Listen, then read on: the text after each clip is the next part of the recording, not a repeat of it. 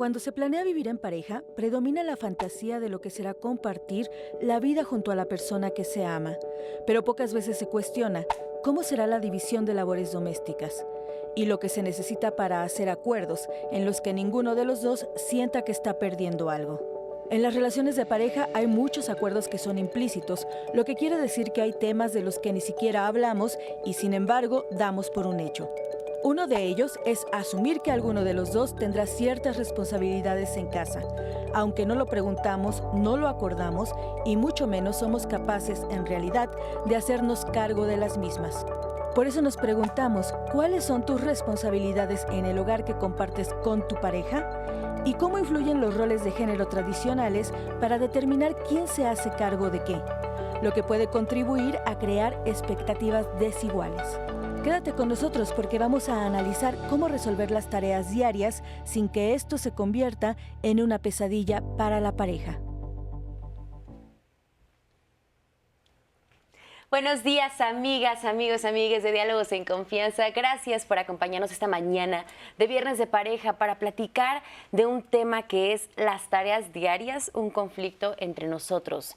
Si ustedes ya viven en pareja o están en planes de hacerlo, ¿Se preguntaron o están planteándose cómo se van a repartir estas tareas cotidianas, estas labores domésticas?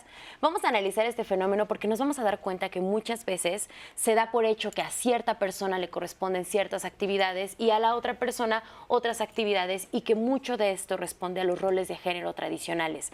¿Qué son los roles de género tradicionales y por qué asumimos que nos tocan ciertas responsabilidades? Es sobre lo que hoy vamos a platicar y lo que vamos a desmenuzar en el programa. Agradecemos la presencia de nuestras compañeras intérpretes de lengua de señas mexicana. En este momento se encuentra Lía Vadillo, que estará alternando a lo largo del programa con Magdalena Alejo. Y como siempre, es un placer compartir la conducción con mi compañero Eduardo Valenzuela. Lalo, ¿cómo estás? Buen día. Hola Minat, hola a todas las personas que nos están viendo, tanto en Facebook como en YouTube, como en la televisión, también en nuestra página web. Bienvenidos, bienvenidas, bienvenides. Ya es viernes, viernes de pareja. Y un tema, como decía Nat, bastante importante porque nos vamos a, meter a prácticas históricas que también nos han enseñado desde hace mucho tiempo esta, esta educación binaria en la cual muchas veces se asumen muchas cosas de cómo hacer las actividades en la pareja. Sin embargo, creo que es hora de, de construir y de también colaborar como, como pareja para poder hacer más paritarias estas actividades y para hacer mucho más paritaria la funcionalidad de la pareja en la misma casa. No se olvide de conectarse en Facebook, seguirnos en todas nuestras redes sociales. También llámenos al 55 51 66 40 00 y también, bueno, pues ya que estamos de oferta, descargue la aplicación móvil 11 más, donde va a poder ver este programa, el de ayer, el de antier y todos los programas que el 11 tiene para ustedes. Entonces, pues bueno, ya preparadísimo para estar discutiendo este tema que me emociona mucho, Minat. Claro que sí, Lalo. Les presentamos al panel de especialistas que conformarán la conversación de hoy. En primer lugar, le damos la bienvenida a Abigail Huerta Rosas. Ella es doctora en Ciencias Sociales y Política, especialista en temas de género, familia y sociología de los sentimientos. Abigail, ¿cómo estás? Bienvenida. Bien, muchas gracias, muy contenta y gracias por la invitación. Al contrario, gracias por venir. Asimismo, le damos la bienvenida y saludamos con mucho gusto a Brenda Velázquez. Ella es abogada feminista, especialista en género y feminismos. ¿Cómo estás, Brenda? Bienvenida. Hola, Natalia. Hola a todos. Muy bien, muchas gracias y muy contenta de estar aquí. Así es, y finalmente, y con el mismo gusto, recibimos a Juan Antonio Barrera. Él es psicólogo, psicoterapeuta y escritor. Juan Antonio, muchas gracias por estar hoy con nosotros. Al contrario, gracias por la invitación. Y pues si les parece bien, para empezar a platicar y a desmenuzar el tema, vamos a ver lo que la audiencia nos contestó en las redes sociales a la pregunta, ¿cómo divide las responsabilidades del hogar cuando estás en pareja? Al preguntar en nuestras redes sociales cómo divides las responsabilidades del hogar cuando vives en pareja. Estos fueron algunos de los comentarios que recibimos. Gabriela Lilith, ambos las hacemos. La casa es de los dos. Psicóloga Lola HDZ. 1. Dejar la lucha de poder. 2. Los dos hacemos de todo. Depende lo que amerite la rutina. Trabajar, labores del hogar, además de criar, educar a nuestra hija. 3. No ser egoístas. Guadalupe Torres González, con diálogo, y se supone que eso se habla desde novios, cuando ya se tiene la posibilidad de vivir juntos. Si no se comparten ideas en ese rubro, pues adiós. Cristian Erwin Arce Guzmán, de forma pareja, por medio de acuerdos. Lulu Uribe, mi marido solo es responsable tanto de hacer la cama como de lavar los trastes y le cuesta trabajo hacerlo. Siempre se está quejando. Qué mal me cae. Cristian Erwin Arce Guzmán. Uno recoge los trastes y otro los lava. Regularmente nos peleamos por lavarlos, porque a los dos nos choca recogerlos. Saludos. Ale Ríos. Es complicado que tomen conciencia de que los dos vivimos ahí y muchos asumen que le toca a la mujer. Fabi Art. De manera equitativa y no igualitaria, porque tenemos diferente horario en el trabajo y actividades. Entonces, se distribuye de manera que no nos perjudique ni nos canse. Gracias por todas sus respuestas a esta pregunta que hicimos en las redes sociales. Y me gustaría empezar retomando uno de los comentarios que veíamos en la cápsula. Alguien nos decía, es algo que tenemos que hablar incluso desde que somos novios, desde que estamos como en las primeras etapas de la relación, porque incluso nos planteaban que si no había, o sea, que si no compaginaban, decían, pues bye, ¿no? Si, ¿no? si no coincidimos en ese tipo de cuestiones, pues bye. Pero realmente esto sucede, hablamos de las tareas domésticas cuando estamos en una relación, lo planteamos incluso antes de irnos a vivir con alguien, Avi. No, para nada. Definitivamente cuando uno se enrola en, en un noviazgo, en una relación, digamos, más libre, donde no vives, no cohabitas, todo es más relajado y además todo es como más romántico, más amoroso, más lindo. Uno sale, pasea, vas a comer a lugares donde hay quien lo prepara. ¿No? O si la gente tiene vida sexual activa, te vas a lugares donde estás con tu pareja y no te encargas de tender la cama ni tú ni la otra persona. Y por lo general, hablando del estándar de los chavos, chavas cuando forman vida en pareja, vienen de hogares donde hay quien hace todo eso, ¿no? La mamá, el papá, quizá alguna empleada del hogar en la minoría de hogares en México. Eh, las abuelas ahora se les carga mucho la mano para hacer las tareas del hogar y entonces los chavos y las chavas como que se salen y no se enteran de qué se hace en la vida cotidiana. Vas a una relación de noviazgo como en un tono muy placentero, muy lúdico y muy gozoso y te enteras de eso pues cuando decides vivir con esa persona, porque hasta antes no, ¿eh? O sea, cada quien vive en su casa y no te enteras quién lavó los trastes, quién tiró la basura, quién, pagó los impuestos, quién puso el baño. Este, unas cosas tan maravillosas que tienen que ver con eh, la vida real. El noviazgo tiene que ver con la vida ideal. La vida real está abajo y es muchísimo más compleja, ya lo iremos viendo. Y cuando nos planteamos, digamos, dar el siguiente paso en una relación de pareja y decidir tener un proyecto de cohabitar, es algo que platicamos porque por lo regular se habla de pues, quién va a pagar la renta, probablemente lo económico es de lo que más nos ocupamos, en el mejor de los casos. Pero hablar de algo tan, entre comillas, sencillo como las labores domésticas, ¿es algo que hacemos? Mira, hay un mapa que es maravilloso eh, y es un mapa de la pareja ideal, ¿no? Y en lo ideal empieza con la crianza de nosotros mismos, que hacen los papás, es decir, la forma como ellos nos educaron, desde ahí estamos aprendiendo a quién le toca qué cosa. Y después viene la cuestión de nuestra adolescencia. Empezamos a probar este, bueno, cómo nos llevamos con una pareja, si discutimos, si no discutimos, y no sabemos ¿eh? que estamos en ese mapa. Si, corre otra vez en lo ideal, pues es te juntas con alguien, ya sé que te caes o no te casas, después es la llegada de los hijos, la adolescencia de los hijos, y este, lo que se llama nido vacío, cuando ya este, los hijos se van y se queda nuevamente la pareja. Pero esta parte en realidad este, sí nos sirve de guía porque desde lo que hacen nuestros papás, nosotros ya tenemos un modelo para saber si quién se involucra en cada una de las cosas. Todo el tiempo en el trabajo que yo hago, este, no solamente de investigación, sino de docencia, estamos haciendo investigación todo el tiempo. Así es el asunto, o sea, eh, a mí realmente me gusta mucho, yo lo disfruto, y entonces se encuentran muchas investigaciones interesantes. Por ejemplo, voy a citar dos de ellas. Una es que, justo como lo decía Abigail, en este amor romántico que tenemos cuando nos empezamos a involucrar, pues quién en su sano juicio va a estar este, pensando, a ver, voy a pagar la renta, no voy a pagar la renta, vas a atender la cama, vas a, poner la toalla este, que ya te secaste, este, la vas a aventar ahí en la cama, la vas a, a dejar tirada. En su sano juicio nadie, ¿no? Y entonces, ¿qué significa esto? En esta parte de las investigaciones, los problemas que tenemos desde el noviazgo, los vamos a arrastrar a la relación de pareja, nos casemos o no nos casemos, no nos damos cuenta y ahí se van a agudizar más porque empieza una especie de declive, así dicen las investigaciones y son interesantes, porque entonces ya no estás en este mundo ideal, este, todavía te quedas con la idea del amor romántico en donde y vivieron felices para siempre, ¿no? Este, en estas comidas que tú haces, que a lo mejor te peleas y ya cada quien para su casa, no, aquí ya tienes que estar junto, y entonces empieza, se llama insatisfacción marital. Pero vamos a, a poner otro elemento más. Esa es la primera investigación. La segunda, ¿qué es lo que dice? Que en las tareas domésticas justamente son las que más eh, pleito generan, son las que más acuerdos este, nos llevan a tener y son las que menos nos ponemos de acuerdo, ¿no? Por lo tanto, igual vamos a estar arrastrando esta idea romántica de ese amor este, en donde vivían felices para siempre, se desgasta con la domesticidad, así se llama, y entonces ya cuando te das cuenta estás atrapado en un lugar donde no querías estar, pero bueno, ahí estás. Una parte de cómo, este, además de llegar a los acuerdos, cómo se resuelve es mirar hacia el mismo objetivo. O sea, estamos ahí juntos, bueno, si quieres estar, qué bueno. Esta chica en la que decías dice, si no llegamos, va bien. Y está bien, o sea, nomás que no es eh, así la vida. O sea, hoy no llegamos a algún acuerdo, ya no le voy a hablar a Abigail, porque, pues porque tuvimos una diferencia. Así no funciona la vida. O sea, tienes que llegar a acuerdos. Mencionas una palabra que a mí me parece muy importante para partir y, y llegar al fondo de este tema, que es que partimos de ideales. Sí.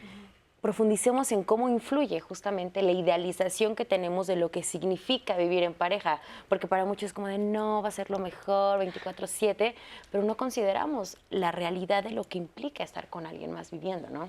Sí, y también creo que parte mucho del contexto en el que cada quien nos vamos desenvolviendo, ¿no? Si en mi adolescencia, infancia, yo recibí y en mí recayó como toda la tarea de cuidados, quizá al dialogarlo con una pareja no va a ser algo que tenga yo presente. Si en mi contexto todo el tiempo alguien más hizo las labores de cuidado o de, de tareas del hogar por mí, tampoco es algo que voy a tener presente que se tiene que hacer en una relación de pareja. Entonces justo quizá no lo hablamos porque no lo tengo en el radar, que es algo que se hace, ¿no? No lo hablo porque no sé nunca recayó en mí, alguien más lo hizo, o quizá como todo el tiempo recayó en mí, no me pasa por la cabeza que quizá alguien más también debería de contribuir a esos trabajos de cuidado y a ese trabajo en el hogar.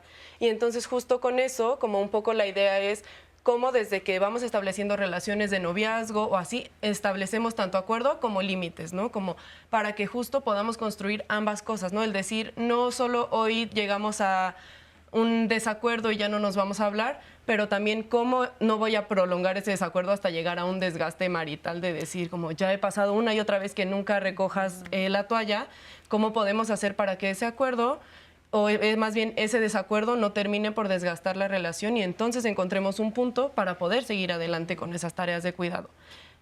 No, adelante, No, adelante. Lo que Porque pasa- incluso... Ah, ah, bien, Ah, adelante, perdón. adelante. Es que, sabes, estamos hablando de este tema de manera como muy novedosa, en términos generacionales. O sea, hasta la década de los 70, donde las mujeres eh, comenzamos a ingresar a los espacios laborales y educación formal de manera masiva, no se cuestionaba el rol. O sea, las tareas del hogar era tarea de mujeres y era nuestra obligación y nuestro deber, en tanto que además está muy ligada con el amor la familia, a la pareja, a los hijos y demás, ¿no? Eh, cuando las mujeres comenzamos a salir de casa y a trabajar en un sentido formal, ¿no? Esto se cuestiona. Y entonces dices, bueno, si yo también traigo dinero a casa, pues se supone que tú también tendrías que entrar a las labores del hogar. Y las estadísticas nos dicen, ¿no? Ustedes lo pueden revisar en el INEGI, las mujeres somos las que seguimos llevando a cabo las tareas dentro del hogar, aunque eh, además llevemos dinero a casa, aunque seamos mujeres profesionistas, aunque estemos ya en el ámbito macro social. O sea, vamos, más del 50% de las mujeres formamos parte del Producto Interno Bruto, por lo menos en las zonas más urbanas, llámese la Ciudad de México, Estado de México, Guadalajara, Monterrey. Y las mujeres seguimos siendo las que hacemos esto, lo que se llama las dobles y triples jornadas. Exacto. Y ahí es donde entramos en la discusión de lo micro. ¿Por qué entramos en discusión? Porque además el trabajo del hogar, el trabajo de cuidado, siempre ha sido infravalorado. Minimizado. Ay, ¿a quién le importa quién va a lavar esta tacita después de que yo la estoy dejando sucia y de que estoy tomando té? Eso es irrelevante. Lo importante son los dineros, el poder, las decisiones, lo macro. Y eso lo puedes ver en cualquier institución y en cualquier hogar. Lo importante es que tú seas la no sé qué de la no sé qué. Ah, te dedicas al hogar no trabajas, ah, te dedicas al hogar, eso cuidar hijos, no, eso es la base del mundo. Si no tuviéramos en casa quien nos alimente, quien nos planche, quien nos ayude a acomodar esa toalla para que yo me seque todas las mañanas, yo no puedo salir al mundo a producir, a generar. Y esa discusión la ha puesto el feminismo en años recientes, eso tiene 20 años o 30 años. Pero en las relaciones de poder al interior del hogar, todavía, o sea, por supuesto que nos estamos enojando cuando mi pareja podrá ser el superdoctor en ciencias sociales y políticas de lo que quieras, pero al señor, su mamá siempre le tenía el desayuno preparado en la mesa antes de que se fuera a la escuela. Cambia esos hábitos. Y puede ser súper open mind puede ser súper reconocido en el mundo macrosocial, pero al interior de la casa puede ser un patán que no es capaz de decir, este, llevo mi tacita al fregadero porque yo tomé en ella. Y la lavo. Es un proceso de conciencia de lo mínimo. ¿Quién cuida a los niños? ¿Quién los lleva a la escuela? ¿Quién atiende las tareas? ¿Me entiendes? Y si tienes una empleada del hogar, pues tienes que darle un salario justo, digno, seguro social y demás. Porque el trabajo que hace esa mujer o esa abuela a la que no se le da un peso por lo que hace, es fundamental para vivir en sociedad. Y es que justamente en uno de los comentarios veíamos que también salió la palabra poder, ¿no? Que decían en algún momento eh, la repartición de las labores domésticas se convierte en una lucha de poder. ¿Cómo podemos analizar eso? O sea, ¿qué, qué, papel juega el poder en la repartición? Es la base. Sí, cuando tienes una relación que le llamamos asimétricas, es decir, yo tengo más de algo y la otra persona no, creo que yo tengo en ese sentido el poder. Este, ahorita, como mencionaba Abigail, Sigmund Bauman, un sociólogo, este, hablaba del amor sólido. Y en el amor sólido, que es más o menos como de la época de los 40, 50, 60, estaban muy establecidos los roles. Entonces nadie se cuestionaba, el señor salía a trabajar, la señora se quedaba en la casa. Y hoy habla, aunque ya falleció, habla del amor líquido. Y en ese amor líquido, pues nos dejamos llevar solamente por la apariencia de la persona. Es más estable cuando vamos a elegir a alguien fijarnos en la personalidad, porque esa te vas a dar cuenta si la persona o se siente mucho o es un patán, pero a veces no lo podemos ver porque estamos enamorados. Eh, hay muchas aristas en ese sentido. Entonces, ¿cómo vamos equilibrando el poder?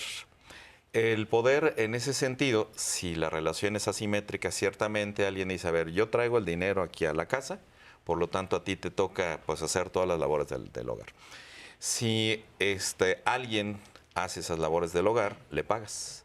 Este, y si estás en la realidad de Estados Unidos, bueno, ahí cobran muchísimo más, te cobran por horas y por tareas también.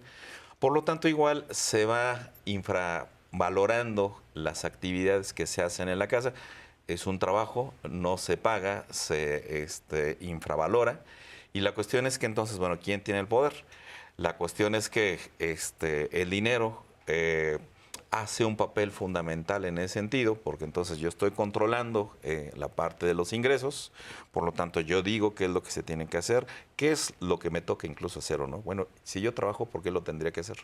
Y entonces no nos damos cuenta que no estamos en una relación comercial, estamos en una relación de pareja, y en esa relación de pareja pues hay que llegar no solamente a los acuerdos que este, decíamos, sino que hay que plantear que ya no es el doctor en ciencias del hogar, ¿no? Este, al que está ahí conviviendo con nosotros es una persona como cualquier otro, ¿no? Este, y entonces y... E, ensucia, hace todo y, ya se este, vuelve como más equivalente a la relación, pero si desde el principio, otra vez en los roles de género que tenemos desde la casa, o igual en lo que yo hago ya como trabajo, si siento que soy el súper poderoso y que no caben, no quepo en las puertas por el ego que tengo tan grande, pues yo por qué tendría que lavar los trastes. este, entonces, no vamos a la realidad de la domesticidad. No es nada apasionante, no es nada erótica, ¿no? Pues es simplemente un trabajo Es que hay todo que lo hacer. contrario. ¿no? Eh, Y es que justamente, o sea, cuando vemos que hay estas relaciones asimétricas, donde una de las partes es quien detenta este poder, o sea, me pongo a pensar que esto da pie a muchas dinámicas de violencia dentro de, la- de las relaciones de pareja. Sí, para mí es importante puntualizar justo dos cosas. Y uno tiene que ver con a qué le estamos asignando valor, ¿no? Justo decimos como, bueno, como yo trabajo y traigo dinero, entonces tú vas al hogar. Es Cuando vale, las cosas que se sostienen dentro del hogar tienen como un peso mayor y las horas que se dedican pueden ser mayores a estas ocho horas de jornada laboral promedio que puede tener una persona, ¿no? Y justo le dedicamos como mucho más valor a decir como el trabajo fuera, el doctorado, el posgrado, el ser como una gran persona rimbombante y no al trabajo que hacemos en el hogar que como decía hace rato Abigail, sostiene la vida, ¿no? Y es algo que Silvia Federici ha puesto mucho sobre la mesa, que es estos trabajos de cuidado y estos trabajos en el hogar, lo que hacen es reproducir la vida porque sin eso no sería posible que estemos afuera haciendo otras actividades, que alguien nos, nos dé el desayuno, nos permite y nos posibilita, posibilita a ir a estudiar, aprender nuevas cosas. Y lo siguiente es que siempre le ponemos esa responsabilidad a alguien más, como que estamos muy acostumbrados a que alguien más nos cuide, a que alguien más nos haga, a que alguien más responda por nuestras personas. Y se nos olvida como responsabilizarnos de nosotros mismos, ¿no? Como, y eso es una parte fundamental para establecer una relación en pareja, ¿no? Si yo no me sé hacer cargo de mí misma, pues cómo le voy a pedir a alguien más o cómo me voy a relacionar con alguien más desde un lugar de paridad y de horizontalidad. Y justo cae en estas relaciones de violencia, ¿no? El no poder establecer acuerdos nos puede llevar a espirales de violencia que van desde un aislamiento, un estar todo el tiempo en casa, el no tener autonomía económica para decidir cuándo irme de un lugar en el que no me siento cómoda, en el que mi bienestar no está siendo procurada, porque además todo el trabajo de cuidar y en esta romantización de las relaciones, las mujeres tenemos esta gran carga que es nunca darnos por vencidas, ¿no? Como siempre vamos a luchar en pro del amor y de que mi relación, aunque ahorita sea violenta, un día puede cambiar y un día se puede transformar y aunque no me ayude hoy en el hogar, quizá no voy a terminar con él por eso, pero a lo mejor mañana ya me va a ayudar, ¿no? Y siempre tenemos que estar como en penitencia esperando que las personas vayan a cambiar, que el acuerdo pueda mejorar y al final esa es una carga que tenemos puesta en nosotras y de la que poco a poco nos tenemos que ir desprendiendo para poder movernos de esos lugares en donde se nos ha inhabilitado de nuestra autonomía corporal, de nuestra autonomía económica, de nuestra libertad para decidir incluso sobre nuestro propio cuerpo. Y sabes que creo que no solamente, eh, hablando un poco y redondeando un poco el tema, no solamente es un tema de pareja uno a uno, creo que también es un constructo social que todo el tiempo está presionando a que a las masculinidades en el hombre, a, la- a- todas estas ideas de, de las actividades femeninas, o sea, no sé, me imagino en una reunión que, de amigos y amigas de algunas parejas, que el hombre de la casa se pare a lavar los platos con la señora, no, bueno, o sea, yo lo veo como antes como un pecado, ¿no? Y eres un mantenido, y eres un mandilón, y no sé qué. Creo que también alrededor nos están también presionando mucho eh, hasta cierto punto, y por eso quiero eh, eh, ver la entrevista que le hicimos a César Torres. Él es doctor en ciencias políticas, maestro en ciencias sociales y humanidades, con línea en especialización y trayectoria en sociología y estudios de género. Él nos habla de los roles de género, él nos habla también de la sociedad patriarcal. Vamos a verlo y continuamos. Los roles de género tienen que ver con los papeles que llevamos a cabo en la sociedad a partir de pautas para entender lo femenino y lo masculino. Y dado que vivimos en una sociedad patriarcal, lo masculino suele estar al centro y lo femenino más en la periferia. Los roles de género hegemónicos tienen que ver, por ejemplo, los que se asocian con la feminidad, con el cuidado de otras personas, eh, encargarse de otros seres humanos, eh, los roles de género hegemónicos que se relacionan en sociedades como la nuestra con la masculinidad, tienen que ver con ser valiente, ser arriesgado, y esto influye mucho en las actividades domésticas. Se suele pensar desde los feminismos que es un espacio feminizado, porque es un espacio que se encarga del cuidado e incluso las actividades que se realizan allí no son consideradas como trabajo, dado que no reciben remuneración económica. La equidad tiene que ver con una condición de igualdad, pero se suele hacer en teorías feministas una distinción. Igualdad podría ser pensado, por ejemplo, tener cada persona dos monedas, por decir un ejemplo. La noción de equidad pretende alcanzar la igualdad, pero la diferencia está en que la equidad se va a dar cuenta, va a posicionar al centro, que no se necesitan tener las mismas condiciones para llegar a la igualdad. Por ejemplo, históricamente hablando, las mujeres se incorporaron después al, al espacio público y al mercado de trabajo remunerado. Una situación de equidad eh, sería no solo que las mujeres lleguen al espacio público y a los espacios de trabajo remunerado, sino que además se ponga de manifiesto el trabajo de cuidados, que se piense incluso como un trabajo y que se tengan condiciones necesarias para las mujeres que se insertan al mercado remunerado y condiciones específicas que permitan que las mujeres tengan condiciones de igualdad a partir de la equidad. Creo que es importante hoy en día pensar en acuerdos que, que se necesitan al interior de la pareja. Y aquí depende de las expectativas de vida de cada pareja.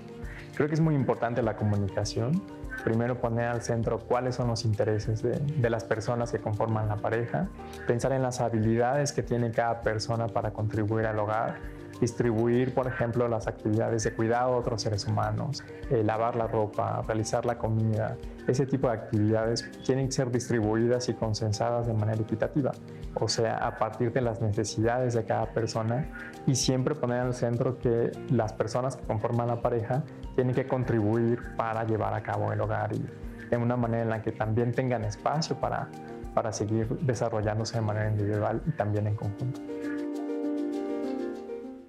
Muchas gracias César Torres por toda esta información bastante importante para, para poder ir discutiendo. Vamos a leer unos pequeños comentarios. Yasmín dice, las actividades domésticas son cansadas. Al principio es difícil en relación porque efectivamente venimos de hábitos diferentes y tenemos que reeducarnos ambos. Son, como bien dicen, los acuerdos. Yo le dejo uno fácil y uno difícil. Lo agradezco como lo haya hecho, aparte de ser empáticos el uno con el otro. Y Roxana tiene algo completamente diferente. Ella dice que ya no tiene problema en hacer quehaceres en la casa. Su trabajo y su responsabilidad y la de su esposo es proveer económicamente. Por eso soy feliz y descanso mi energía femenina. Vamos a un corte y ahorita comentamos.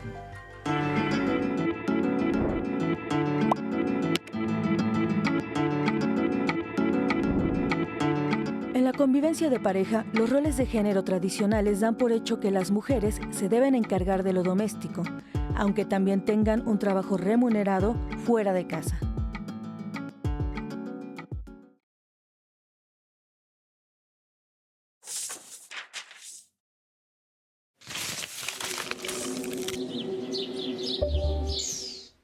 Muchísimas gracias por seguir aquí con nosotras y nosotros en Diálogos en Confianza.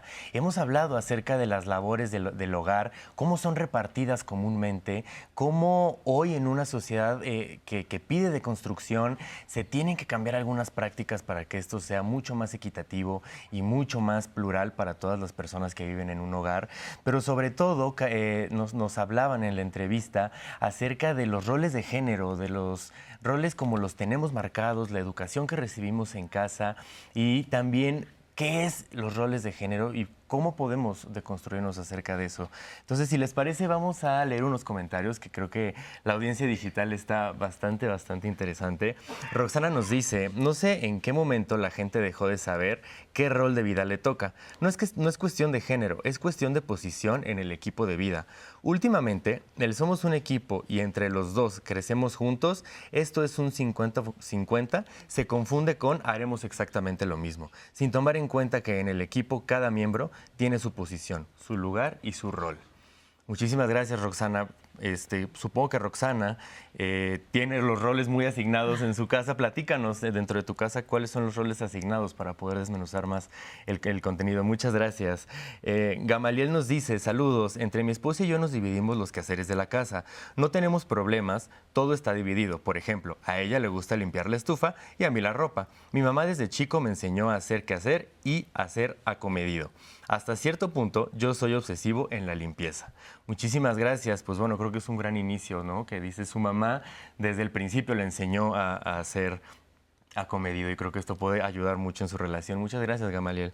Ofelia nos dice, ¿cómo educarnos para la primera crianza del autocuidado y el cuidado del otro y de los demás con responsabilidad afectiva, empatía, amor y poder dar seguimiento a paso de vivir en pareja y repartirnos las actividades? Muchas gracias, Ofelia. Justo en este bloque lo estaremos respondiendo.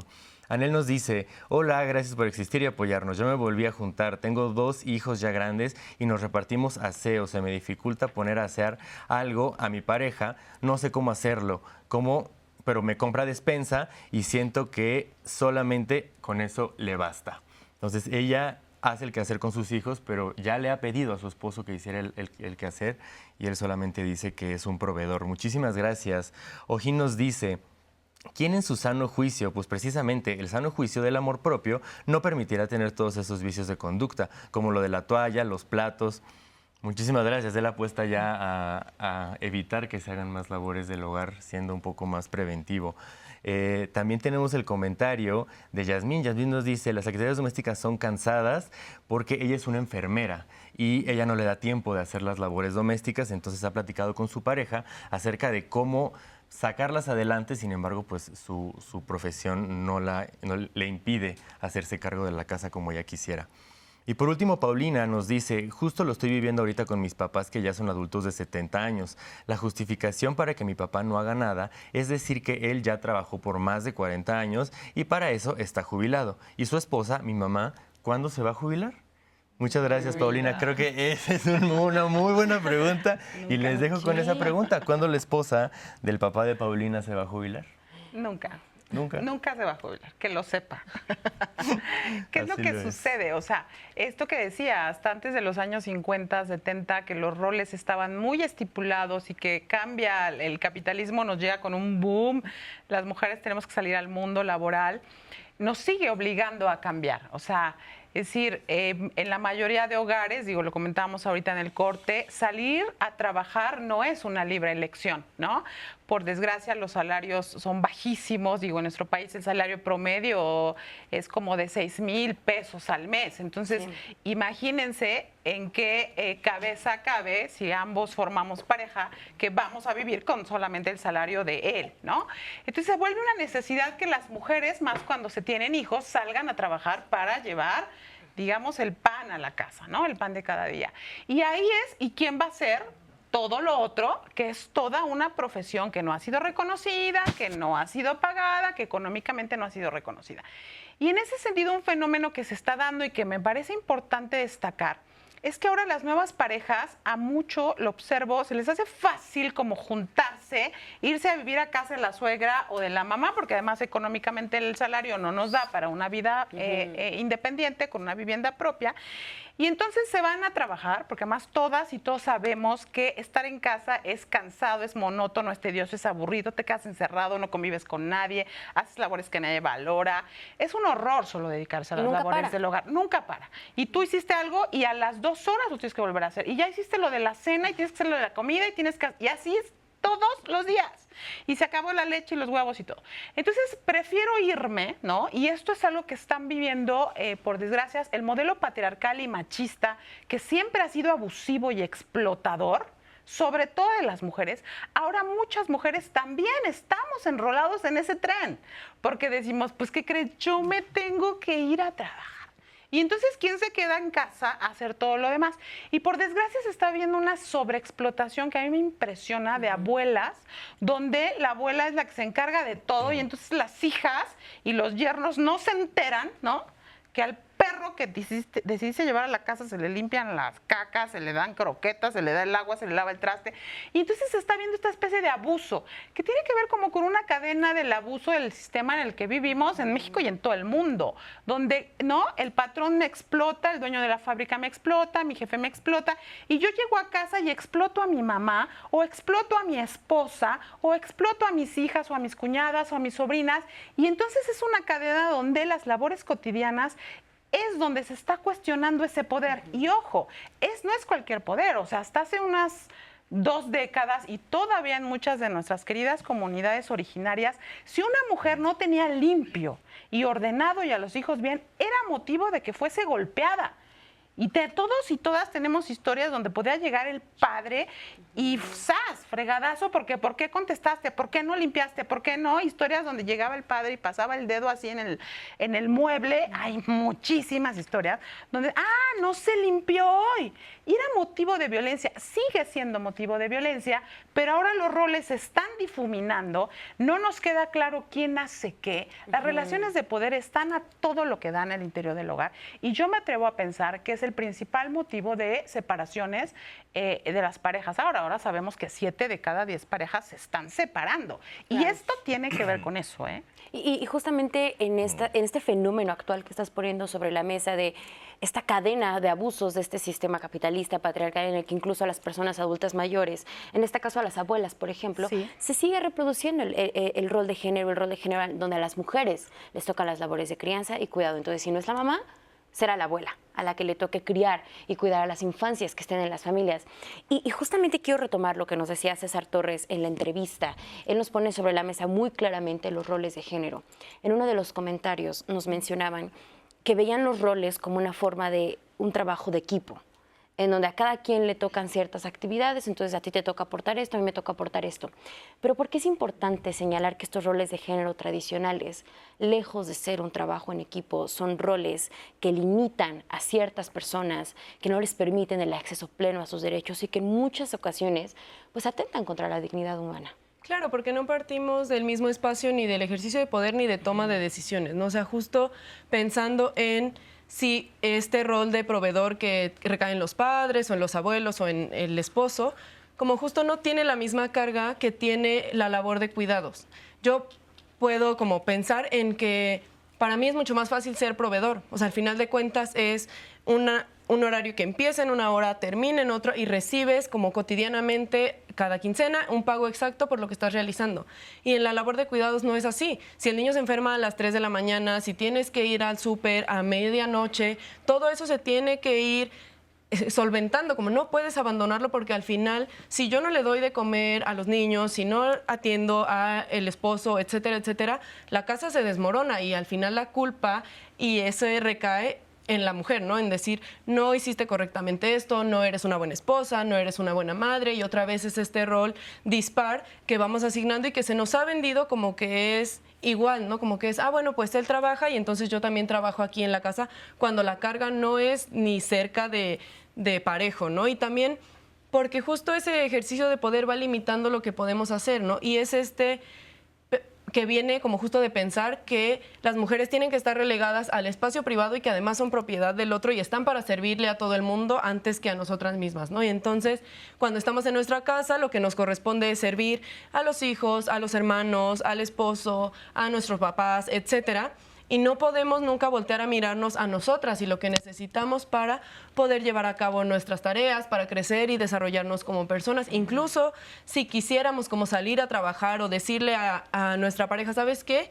Yo voy a hacer el rol de proveedor y tú quédate en el rol de cuidados como el reclamo es muchísimo mayor porque no aguantan esa carga que implica hacer los cuidados, además de que justo en un sistema patriarcal que va delegando a las mujeres y que las va echando por menos, los salarios que podemos llegar a percibir vienen siendo por mucho menos de lo que puede percibir un hombre allá afuera en el campo laboral. Entonces, eso también es otro sesgo que va limitando cómo tomamos decisiones y cómo podemos ir cambiando estos roles y moviéndonos de ese lugar. Y como bien lo mencionas, o sea, son roles que, que merman mucho nuestro desarrollo personal, porque incluso en esta idea de roles de género tradicionales, donde a la mujer no, no- nos toca no solo las labores domésticas, sino la crianza, sino los cuidados de la familia en general, eso nos hace pensar que no tienes derecho a quejarte.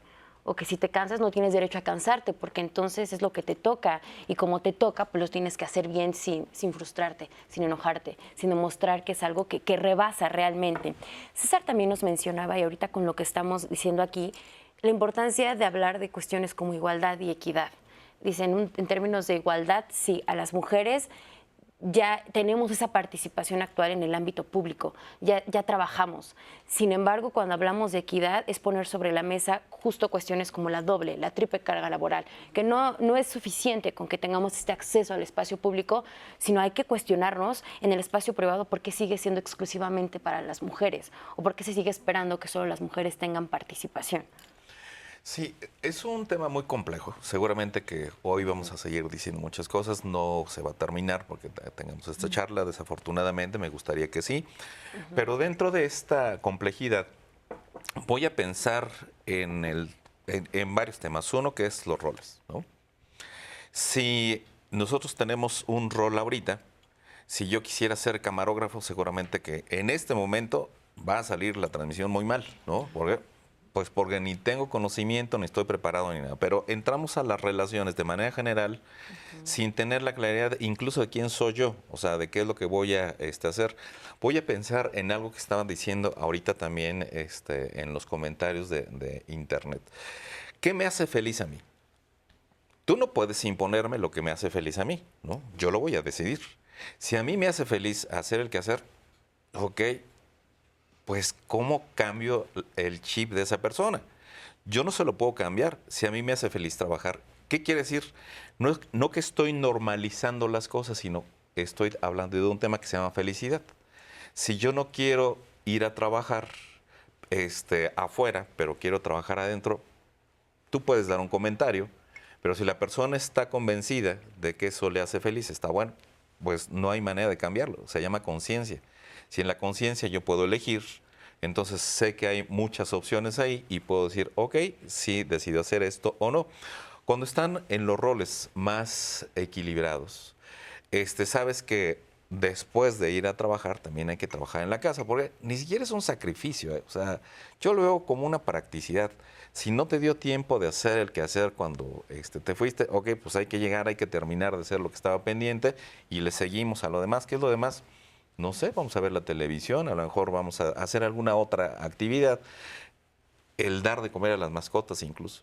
O sea, las mascotas no van a decir, a ver, mi rol nomás es estar aquí. ¿no? Entonces, si hay que darle de comer a las mascotas, aunque estemos cansados, hay que darle de comer a los hijos, hay que ver, revisar la tarea, por ejemplo. Se llama conciencia, pero en la conciencia también hay muchas trampas.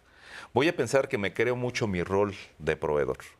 Soy, ten- tengo cuatro P's entonces, proveedor, protector, productivo y potente. Híjole, también estoy cargando una cosa impresionante, ¿no? Proveedor, voy a trabajar. Este protector, necesito tener una casa para meter ahí a mi familia. Productivo, ah, ok, y además de ir a trabajar, se me ocurren muchas ideas para seguir generando más recursos. Y potente, que soy bueno en la cama. Entonces, a lo mejor soy muy bueno en la cama, pero los otros no. A lo mejor este, llevo mucha lana, pero no hago este, las otras este, tres P's. Es decir, en la complejidad de la equidad, este, todos los días, este, para cada una de las parejas, se va construyendo y se va deconstruyendo, como lo mencionabas. ¿Qué quiere decir esto? Que algo que funcionó ya no funciona ahora, hay que cambiarlo. Y dentro de las parejas hay acuerdos, pero también hay sacrificios. Mi pareja no sabe que mi sacrificio es que yo me voy a hacer cargo de todo para que no haga este, mi pareja absolutamente nada. Pero además eso me lo callo. Si es un sacrificio que estoy haciendo, yo mismo empiezo a hacer desbalanceada la relación. Porque entonces empiezo a poner cosas que a lo mejor ni siquiera me tocan. Este, empiezo a disponer recursos de los demás. Este, vamos a casarnos, vamos a vivir juntos. Ok, en la casa de mis papás, pues ahí tengo una recámara grandota, ¿no? Este, ¿y qué es lo que va a pasar ahí? Que esta asimetría ahora ya no la carga mi pareja, ni siquiera yo la carga el abuelito, la carga este, mi papá o mi mamá o alguien más de la casa. No vamos eh, ayudándoles a los hijos a ser independientes. Hay sociedades que son individualistas y otras que son este, comunitarias. ¿Qué pasa en las sociedades comunitarias? Se ve completamente normal que en el género la chica vaya a hacer el trabajo de la casa y en el género, en las sociedades comunitarias, genera mucha felicidad que las personas se casen y que vivan en la casa de este, los papás o de los abuelitos. En las sociedades que son independientes, no. Educas para que se vayan los hijos, para que tengan una profesión, para que tengan una casa, para que tengan sus propios bienes. Y entonces hablamos de estos sistemas, si es el capitalismo, si es el socialismo, en fin, es complejo, pero cada uno de nosotros, si va a servir de algo la plática que tenemos el día de hoy, es para generar nuestra propia unicidad. Si yo voy a la casa de alguien, va a haber roles este, que eso yo no haría. A lo mejor yo, pero ellos sí los tienen así. Esos son, es su, su unicidad. Hay eh, dentro de lo que mencionaba Abigail, sí es muy interesante porque eh, otra vez en las investigaciones encontré tres muy este, significativas. Una, encontraron 15 mil razones diferentes para separarte o para mantenerte junto en una relación. 15 mil, ¿qué dice eso? Que cada una de las relaciones que estamos viviendo es única. Siendo 15 mil son un montón. Después otra encontró 50 más o menos, ¿no? Ok, ya le bajó, este, pero a veces incluso para mantenerte unido en las relaciones es por cosas disfuncionales, porque tienes una relación de dependencia con una pareja. Este, y vamos a la última. En la última, que esa es una maravilla, porque con este, procedimientos estadísticos vamos haciendo más chiquito, más chiquito todo, y quedaron dos, ¿no? ¿Por qué me mantengo junto y por qué me separo? Junto porque hay amor y hay compromiso.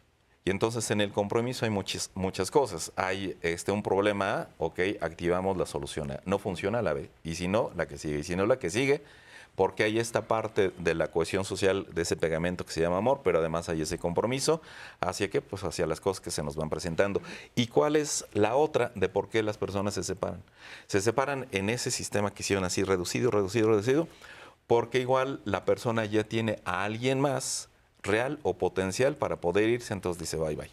Pero la otra cuestión también, regresamos a la felicidad, es que hoy también las parejas se separan porque quieren ser más felices. Ya son felices, pero a lo mejor no alcanzan la felicidad que quisieran tener y se casan para probar a ver si pueden ser más felices con otra pareja y no va a suceder.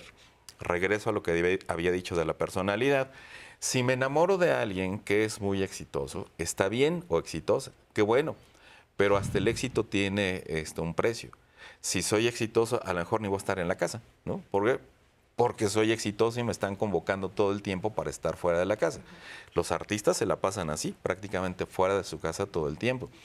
Eh, entonces, felicidad, eh, distribución de los roles y sacrificios, a veces tampoco los tenemos claros y por supuesto que hacen un impacto en esa unicidad en cada una de las relaciones que tenemos. Como lo dices, cada relación es diferente. Yo solamente quiero puntualizar y quiero hacer una pregunta antes de ir a la, cápsula. Eh, me regreso un poco a esta parte de decir que pues si a mí me hace feliz ser proveedor y no voy a dejar de ser proveedor y a mí me hace feliz las labores del hogar, ¿no es una felicidad aprendida o no es una felicidad obligada? es curioso, estamos imbuidos en un tema de la felicidad, en un discurso de la felicidad que tiene muy poco tiempo, ¿eh? tiene como 10 años. O sea, en realidad estamos en la sociedad de los emojis y en la sonrisa. Eso es muy nuevo. Y creo que los chavos tienen que saber que hacer vida en pareja o de manera individual no todo implica felicidad. Y si te juntas con alguien menos, y si tienes hijos, mucho menos. O sea, la vida son cambios, son sacrificios, son esfuerzos. Es hacer equipo en el mejor de los casos. Ah, pues que tú chambeas todo el día porque tú tuviste chamba, yo tuve hijos y estoy amamantando. Pues a mí me va a tocar quedarme en la casa a amamantar y voy a tener que dejar la profesión que estudié porque tengo este nuevo ser humano. Y eso lo tengo que saber. Ah, entra el tema de la conciencia. Ah, si yo sé qué implica tener hijos, no quiero tener hijos. Perfecto, no tengas hijos. O nada más quiero uno probar, probar la maternidad. Pues no, tengas más, reina o rey, ¿no? Vamos, ese proceso de conciencia donde la vida no es felicidad y compartir trabajos de la vida cotidiana es lo menos que se le parece, lo que decías, mata la pasión, mata lo ordinario, mata lo divertido. O sea, no, no es divertido lavar trastes, no es divertido tender cama, no es divertido hacer de comer tres veces al día. No, no es nada divertido, pero hay que hacerlo. Y tengo que tener conciencia, si yo viva sola, o le pago a alguien que lo haga, o lo tengo que hacer yo. No hay de otra. Y si quiero tener un gato y un perro, lo tengo que hacer yo. Y si quiero ser madre, lo tengo que hacer yo. Vamos, no, el tema de la felicidad es algo que suena muy bonito, que está muy lindo aquí arriba, pero los chavos tienen que saber, no, no es feliz la vida en pareja. Puede ser feliz. Y vas a ver momentos en los que te vas a enfrentar a la enfermedad. ¿Y qué pasa si pierdes el trabajo? Si te quedaste incapacitado, si tuviste un accidente, si ya no encuentras trabajo. ¿Qué pasa si ahora yo soy quien tiene que asumir los gastos? ¿Sí me entiendes? Son cambios, son adaptarnos, es, pero es ser consciente de no puedo abusar de nadie. Pero las labores cotidianas, muchas de las labores del hogar que son lo cotidiano son invisibles. No se ven hasta que no se hacen. Eh, y entonces el otro no lo valora. El problema, ¿no? Eh, leía un texto, es que a veces, a veces también no se reconocen, no nos dicen, oye, qué lindo te quedó arreglada la sala, oye, ¿cuánto te esforzaste hoy por hacer esto, no? Y los hombres también están viviendo esto de, pues a mí también nadie me pregunta cómo me va en el trabajo. Trabajar ocho horas ya es una utopía. La gente trabaja más de 12 horas, 12, 14 horas y se transporta dos a la casa y dos de regreso. O sea, es un nivel de estrés de agotamiento, de explotación, donde lo último que queremos es llegar a que me digas que mi hijo quiere que le lea un cuento. Lo que quiero es que me deje en paz. Entonces, conciencia. A ver, ¿qué implica si yo me caso? ¿Qué implica si vivo aparte? ¿Qué implica si vivo con mis padres? Ah, pues me están manteniendo, me están ayudando, me están apoyando. No, yo no soy para tener vida en pareja. Conócete a ti mismo, obsérvate, pruébate, cálate. Si no eres capaz de cuidar una plantita, pues a lo mejor no tengas Tal vez. hijos. Exacto. Y justamente tenemos el testimonio de una chica de 30 años que nos habla cómo fue para ella empezar a vivir en pareja y cómo es que terminó esta historia. Vamos a verlo. Tengo 30 años. Esta relación terminó hace año y medio más o menos. Eh, terminó por eh, pues malos entendidos. Realmente yo entiendo que todos somos diferentes y tenemos educación de casa diferente, pero eh, no llegamos a acuerdos. Realmente era una persona con una idea muy machista y pues no pudimos em, pues llegar a acuerdos para una sana convivencia. Yo creo que la principal expectativa que yo tenía y no se cumplió fue el apoyo de parte de mi pareja para crecer juntos o avanzar juntos. Empezó muy bien, empezó como a idealizar mucho la relación de vamos juntos, hagamos cosas juntos y al final eh, pues solamente se queda en palabras, ¿no? Eh, bueno, yo venía de una educación pues igual donde la mujer tiene que servir a, a su pareja, ¿no? Y yo trataba como de ir en contra de esto. Pero eh, al principio nosotros hablamos justamente de acuerdos, ¿no? ¿Qué es lo que le tocaba a él, qué me tocaba a mí en casa y repartirnos tareas domésticas. Al final creo que la, la parte machista de la sociedad le pone un peso muy grande a las mujeres porque él a lo mejor se cansaba y decía no quiero lavar, no quiero cocinar y, y es como es tu obligación, tú debes de hacerlo. Entonces yo creo que se pueden llegar a acuerdos, pero sobre la marcha eh, la opinión de las otras personas van, van mermando un poco estos acuerdos porque al final de cuentas seguimos en una sociedad machista donde si la casa está sucia es culpa de la mujer. Después de esta experiencia, sí volvería a vivir con alguien, eh, ya siendo una persona más madura y más consciente de lo que es una relación en pareja, conviviendo en casa y poniendo muy claros esos acuerdos o esas esas reglas, ¿no? Que debe de haber en toda relación al inicio para poderlo hacer un hábito.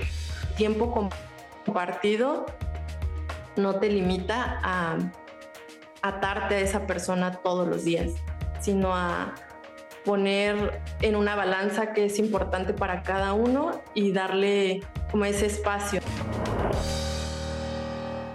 Muchas gracias este, este testimonio que la verdad nos dice cosas fuertes, ¿no? Dice, la casa está sucia es culpa de la, mujer, ¿no? Eso es algo bastante fuerte, pero que en realidad sigue pasando.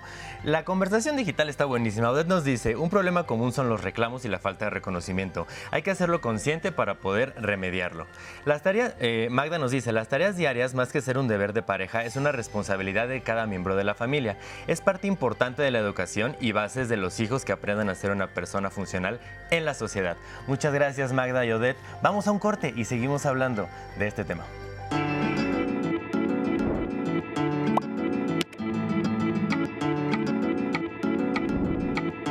La equidad en una relación de pareja implica una distribución justa y colaborativa de responsabilidades y decisiones diarias. Para ello hay que compartir las obligaciones y los derechos.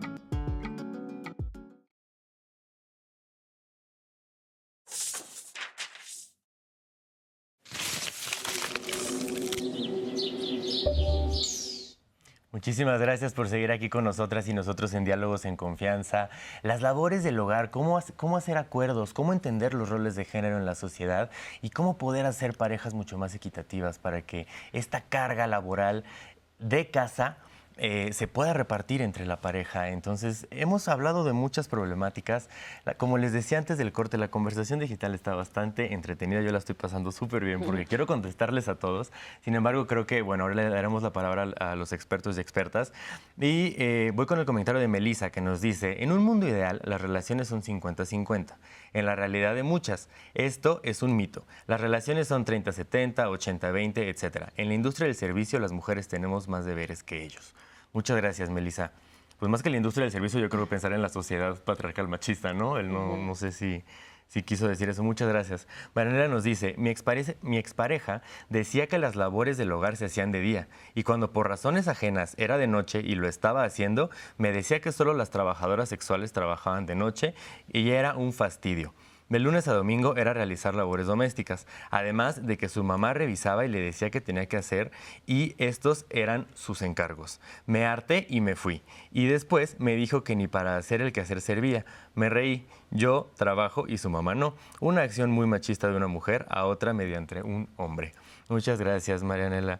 Eh, también eh, nos dice, nadie puede decir que lo que me hace feliz es limpiar si nunca ha tenido oportunidad de descubrir sus capacidades máximas a conveniencia del sistema patriarcal. No hay conciencia autodeterminada si toda la vida ha sido coaccionada y limitada a esta actividad.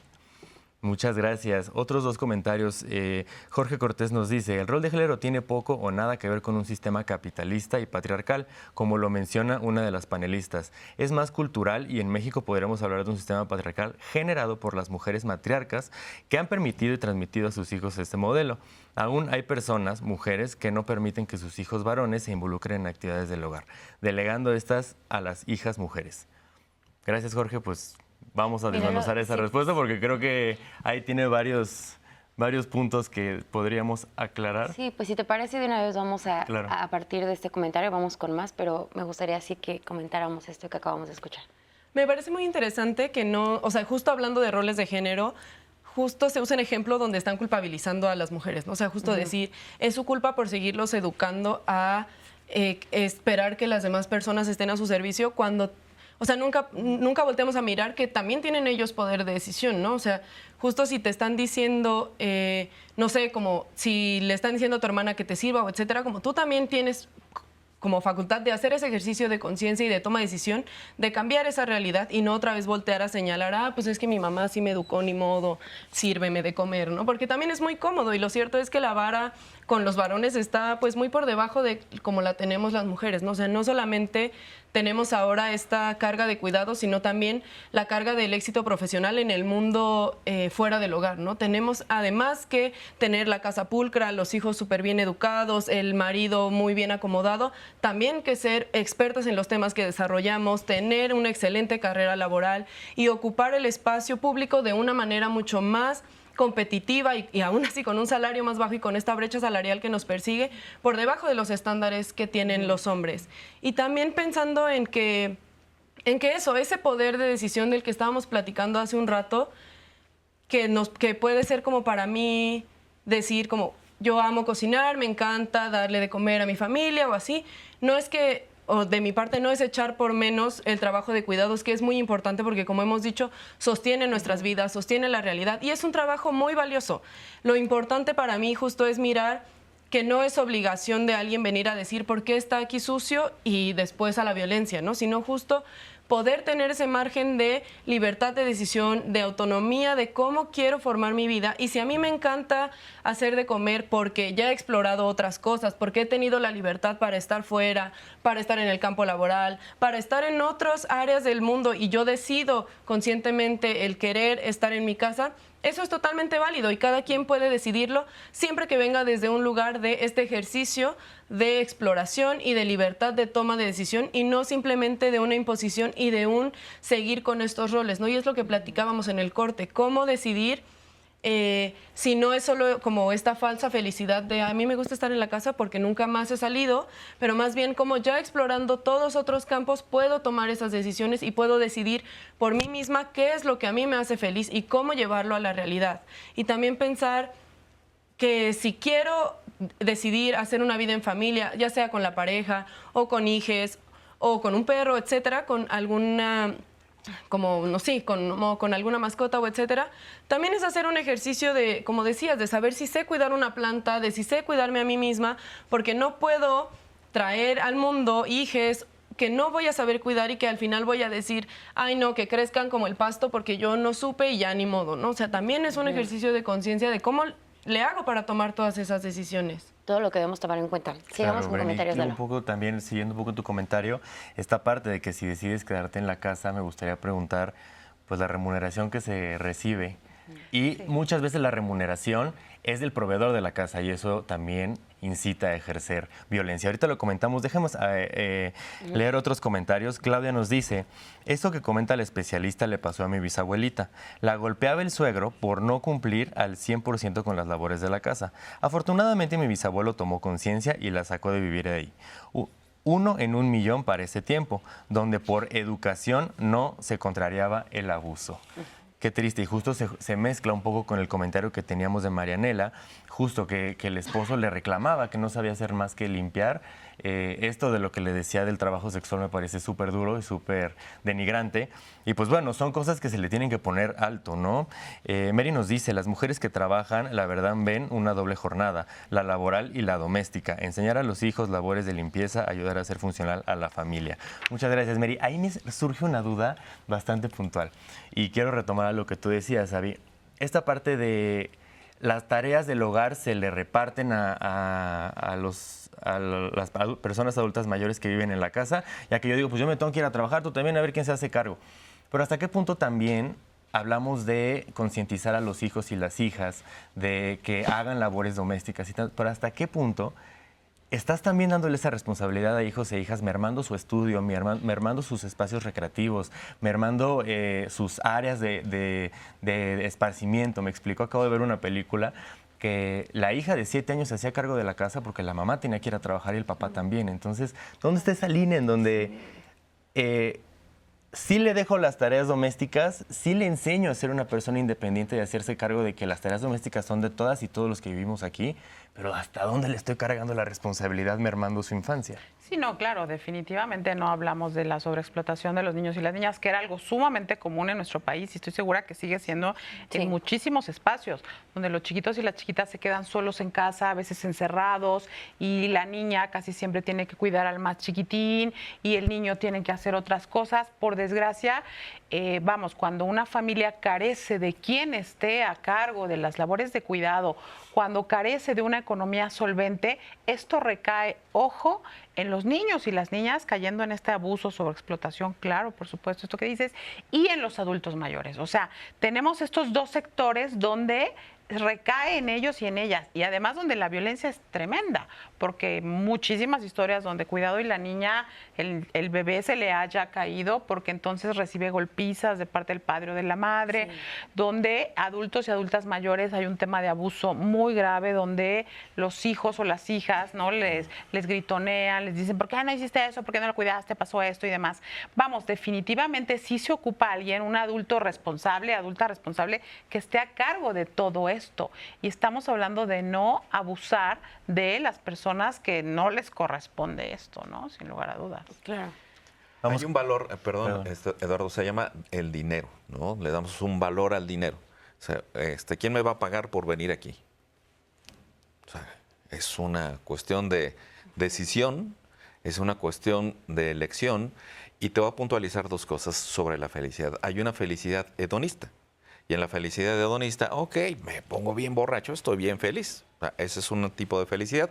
Pero la otra, este, que explora de manera muy puntual Mathieu Ricard, que se considera el hombre eh, más feliz del mundo, es un monje budista, este, lo que hicieron en realidad no fue que se sabe muchos chistes y que está diciendo este, cosas este, hilarantes por todos lados. No, este, determinaron eso porque la felicidad de él radica en la compasión y en el altruismo. Y él dice, ¿qué tal que formáramos una sociedad o unas sociedades más compasivas y más altruistas? Él no tiene dinero y este, no le hace infeliz por no tener dinero. Vive en otra sociedad este, y entonces no está pensando si se va a levantar, si va a hacer meditación, quién le va a pagar por eso. No, es una forma distinta de observar la realidad. Hay límites que nos van a alcanzar aunque nosotros no lo queramos. Este, me parece muy significativa la reflexión que haces, porque ¿qué pasa con esa señora que dijo, ok, yo me voy a quedar en la casa y mi marido que provee y se le muere el marido. Y no tiene nada? Pues tiene que activarse. Y este, no eligió ese límite, le alcanzó el límite. Y si no hay esta relación de equidad, como bien lo decías, si yo decido quedarme, pero después digo, ya no, ya no quiero, pues está bien, ya no quiere, hay que explorar otra cosa y alguien que decide estar trabajando y dice, bueno, yo ya no quiero, está bien, pero tampoco se trata de, tenerlo ahí este, de adorno. Este, ¿Por qué? Porque si tú no te activas como persona, y me refiero a estas personas jubiladas, tarde o temprano se te va a hacer bolas el atole, ¿no? Vas a ser infeliz, va a salir tu personalidad porque crees que tu trabajo solamente es ir a trabajar y que te paguen. No, ya estás en la casa, ¿qué vas a hacer ahí? Este, no tenemos la precaución de ir previendo qué es lo que puede pasar con nuestras vidas. Y si en el límite no hay quien haga este, el quehacer ni nada, nada más la niña de 7 años, y me pasó este, con una chica, una niña de 11 años, este, que llevó a la mamá al consultorio, la llevó y, la estaba regañando y decía, primero la niña era como otro terapeuta, ¿no? Este, y decía, es que mi mamá se enoja porque a mí me gusta hacerme mi sándwich, a mí me gusta plancharme mi ropa, y ella se enoja. Y la señora decía, bueno, ¿y por qué ella tiene que hacerlo si estoy yo? Este, el chiste es que no hubo ningún acuerdo, porque la niña quería ser independiente, la mamá quería que ella este, dependiera y a mí me tiraron de a loco, ¿no? Entonces, ¿qué significa eso? Los acuerdos sirven hasta cierto punto y después ya no. Los sacrificios sirven hasta cierto punto y después ya no. Entonces, el tema del dinero es un valor de la sociedad capitalista. Si hoy no tuviéramos ninguna forma de hacer transacciones con dinero, a lo mejor regresaríamos al trueque, ¿no? Oye, este, yo doy tal y tú me regresas este, tal otra cosa. Este, no es algo que vayamos a resolver, yo decía desde el principio. Sí reflexionar, porque la reflexión ya va a depender de cada persona. Este, voy a suponer que yo soy esa señora a la que mantienen. Ok, ¿y qué pasa si se me muere el marido, no? o vivo en la casa que no es mía y que es de los juegos, este, seguramente que si no está ya mi esposo, me van a correr. ¿Por qué? Pues si ya no está el que estaba proveyendo y además yo no soy familiar directo, seguramente que a lo mejor me van a correr. Entonces, en la complejidad de todo, creo que podríamos tomar cada uno de los que estamos escuchándonos y de los que estamos escuchando a los demás, lo que me sirve para seguir creciendo, lo que me sirve para poder prevenir que no me pase algo que después, por no tener esta capacitación, a lo mejor soy muy bueno para cocinar, pero no quiero cocinar. ¿Por qué? Pues nomás porque no se me da la gana. Pero si no hay nadie que cocine por mí, se llama madurez y se llama independencia. Somos maduros, incluso físicamente, cuando cumplimos los 14, 15 años ya podemos este, engendrar. Pero eso no te prepara para tener un hijo. Eres independiente cuando te haces cargo de tus cosas, cuando tomas tus propias decisiones, cuando eh, te haces cargo de tu propia economía y de tu propia salud. Entonces, madurez este, independencia son cosas diferentes. Si yo decido, es, si yo ya soy maduro, pero no soy independiente, tarde o temprano la realidad me puede alcanzar. ¿Y qué va a suceder? Pues sí, estamos en una sociedad en donde para sobrevivir en esta hay que trabajar, hay que generar recursos, pero la cuestión es, ¿quién me va a pagar lo que yo estoy haciendo? Si no me siento a gusto ahí y nadie me lo va a pagar, yo puedo decidir, ¿sabes qué? Estaba muy bien cocinando, pero ya no. Ahora ya quiero hacer otra cosa y tú cocínate o haz lo que tú quieras, pero también hasta me voy, ¿no? De la relación. Y, además puede sonar como fácil, pero al momento que estás en una relación donde atraviesan las emociones, donde te amo, donde me amas, donde tenemos una estructura establecida, no es nada sencillo. No es nada sencillo. No, o sea, claro, si me pongo de acuerdo con el vecino, y pues el vecino me puede valer gorro, ¿no? Pero cuando hay amor y cuando se enfrenta uno a las relaciones cotidianas, donde, repito, muchas de estas actividades cotidianas tienen que ver con el amor y con el cuidado, donde cómo mides lo monetario, o sea, cómo hablas de pagarle a la mujer o, o, en el ideal al padre que se paró en la madrugada a atender a ese chiquitín que tenía fiebre. No, eso no está en discusión en términos capitalistas. Pero en términos capitalistas sí está en discusión y ha atravesado la cultura machista y patriarcal cuando, por ejemplo, a los hombres se les valoraba más porque eran los que traían el dinero y se sabía, es que yo soy quien te mantiene, yo soy quien trae el dinero. Y entonces las mujeres sabían en el esquema tradicional que, híjole, yo no trabajo, entonces tengo que obedecer, entonces no me puedo ir, porque él es el del valor, es que él es el del dinero el dinero es lo que vale, lo, importante y el del poder es lo material. Y entonces esta parte abajo donde dices, a lo mejor me quiero dedicar a las labores del hogar, porque además sabemos que si salimos al mundo laboral nos enfrentamos a un mundo estresante, caótico, cansado, y de todos modos voy a tener que llegar a las labores del hogar. Entonces digo, me dedico a las labores del hogar, sí, y después económicamente no eres reconocida, no tienes un salario, tú no vas a tener una pensión y una jubilación. Tienes un respaldo. Digo, todos sabemos, ¿no? Nuestras abuelitas o bisabuelas que era de, pues tú solo te dedicaste a las labores del hogar y de limpieza. ¿Solo? O sea, por favor, si eso era todo. Ahora creo que en términos legales ya se reconoce que si te divorcias y tú te dedicaste a las labores del hogar, perdón, pero tú te dedicaste a ese 50%. Claro. Y tienes derecho a el dinero que este señor produjo. Porque para que este señor saliera a trabajar, tenía la camisita planchada y los hijitos yendo a la escuela bien. Entonces tú tienes derecho a esa economía, pero eso es muy reciente. Y cámbialo en el imaginario de la gente donde no discriminen a la madre o a la hermana o a la amiga, porque ah, tú te dedicas a las labores del hogar.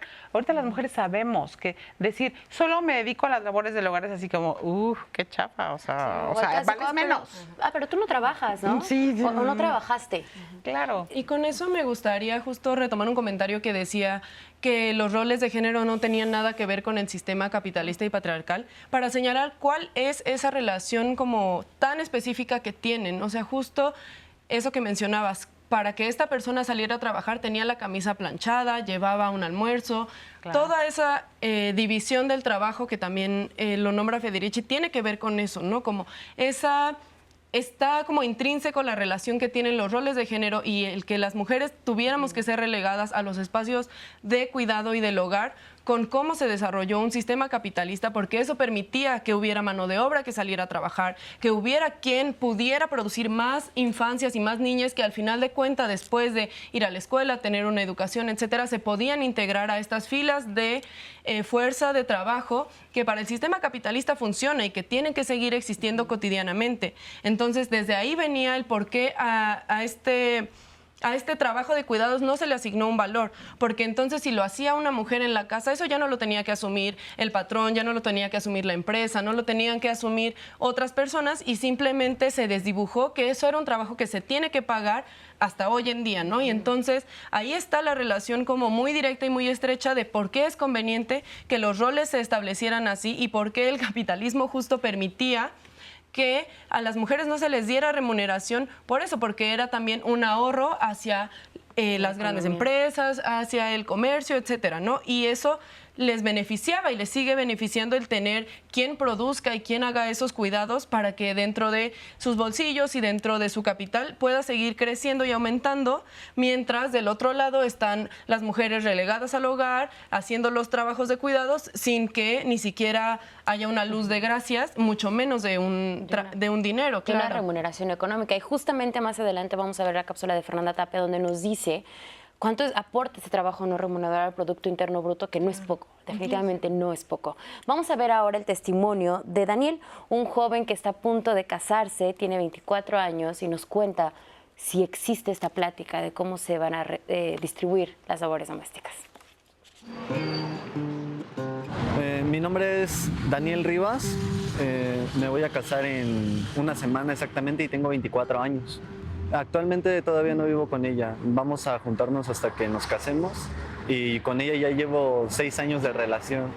Tenemos una relación de hace seis años. Tal vez no sabes Actualmente ella estudia y yo eh, trabajo, estoy a punto de retomar mis estudios, pero queríamos formar una familia, queríamos este, empezar a, vivir juntos ya que nuestra relación ha, ha marchado muy bien. Ah, nos ha gustado conocernos, me ha gustado conocerla y saber pues todo de ella. Yo espero lo mejor, espero conocerla más de lo que ya la conozco y conocer todas sus facetas, sus enojos, sus, sus días felices y estar ahí, ¿no? Con ella en todos esos momentos. Es lo, lo que yo espero de nuestra relación, poder fortalecer todo nuestro vínculo.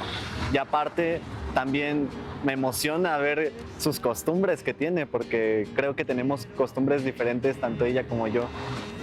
Los acuerdos que hemos hablado eh, han sido en cómo, cómo funcionaríamos en un hogar.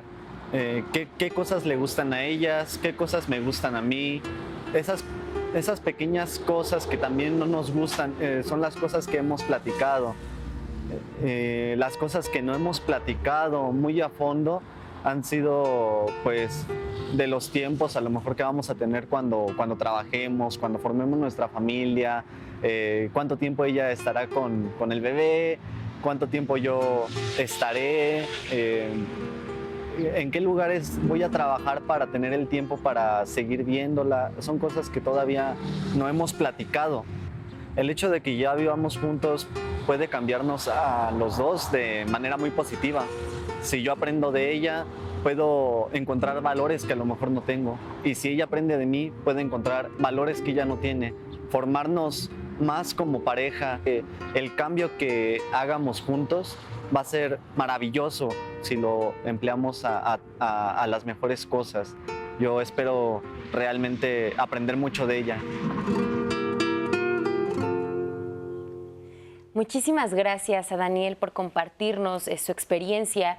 Y me gusta mucho este testimonio porque estamos viendo a una persona muy joven. O sea, de entrada tiene 24 años y tiene un proyecto ya debido, o sea, tiene un poco de claridad, más bien tiene claridad sobre lo que quiere a corto plazo, ¿no? Que es tener, formar una familia, incluso nos plantea la posibilidad de tener un hijo, eh, de vivir ya, de casarse con su pareja.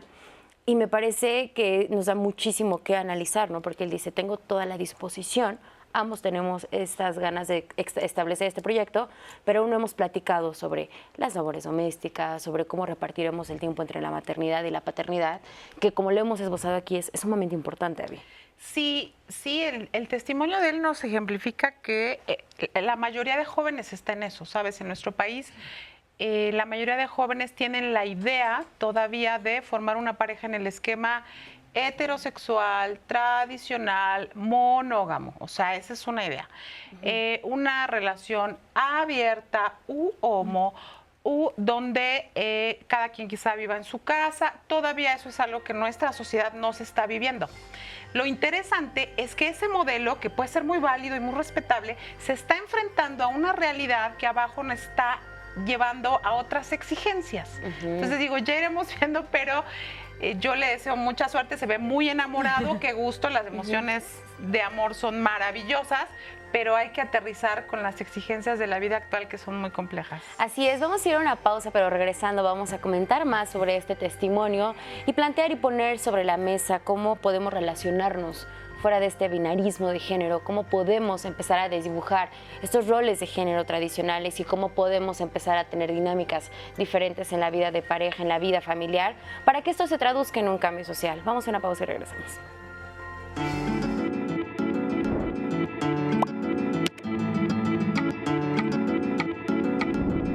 Para lograr relaciones más justas en la pareja, es necesario superar expectativas arraigadas, fomentar la colaboración continua y desafiar normas preestablecidas mediante un diálogo constante.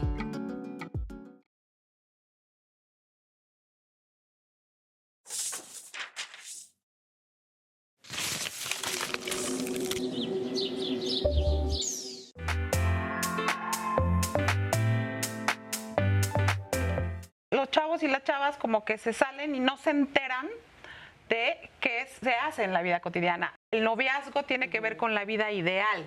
La vida real está abajo y es muchísimo más compleja. Las tareas domésticas justamente son las que más eh, pleito generan, son las que más acuerdos este, nos llevan a tener y son las que menos nos ponemos de acuerdo esta idea romántica de ese amor este, en donde vivían felices para siempre, se desgasta con la domesticidad, así se llama. Si en mi contexto todo el tiempo alguien más hizo las labores de cuidado o de, de tareas del hogar por mí, tampoco es algo que voy a tener presente que se tiene que hacer en una relación de pareja. Desde que vamos estableciendo relaciones de noviazgo o así, establecemos tanto acuerdo como límites cuando las mujeres comenzamos a salir de casa y a trabajar en un sentido formal, ¿no?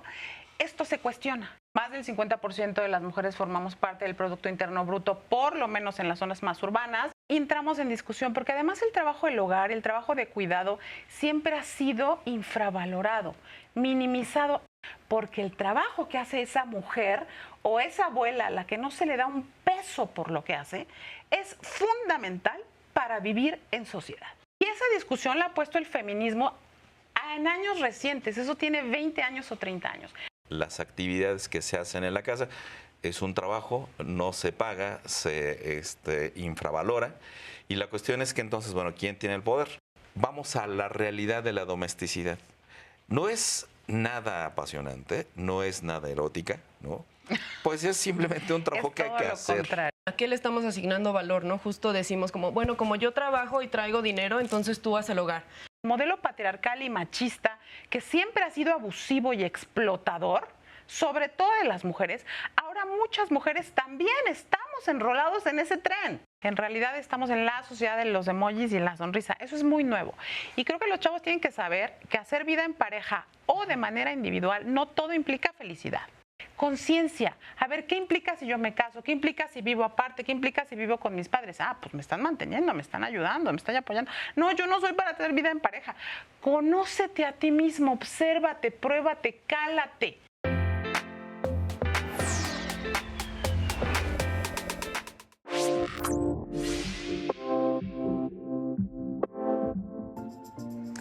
Los datos del Instituto Nacional de Estadística y Geografía INEGI son contundentes. Mientras los hombres le dedican en promedio 20 horas a la semana, las mujeres lo hacen por 50 horas. ¿De qué se trata? De las tareas diarias de una casa. A ver, vamos a ponerlo en su perspectiva real. Si dividimos esta cifra entre siete, que son los días de la semana, las mujeres le dedican siete horas al día al trabajo doméstico, que en la mayoría de los casos se realiza sin goce de sueldo.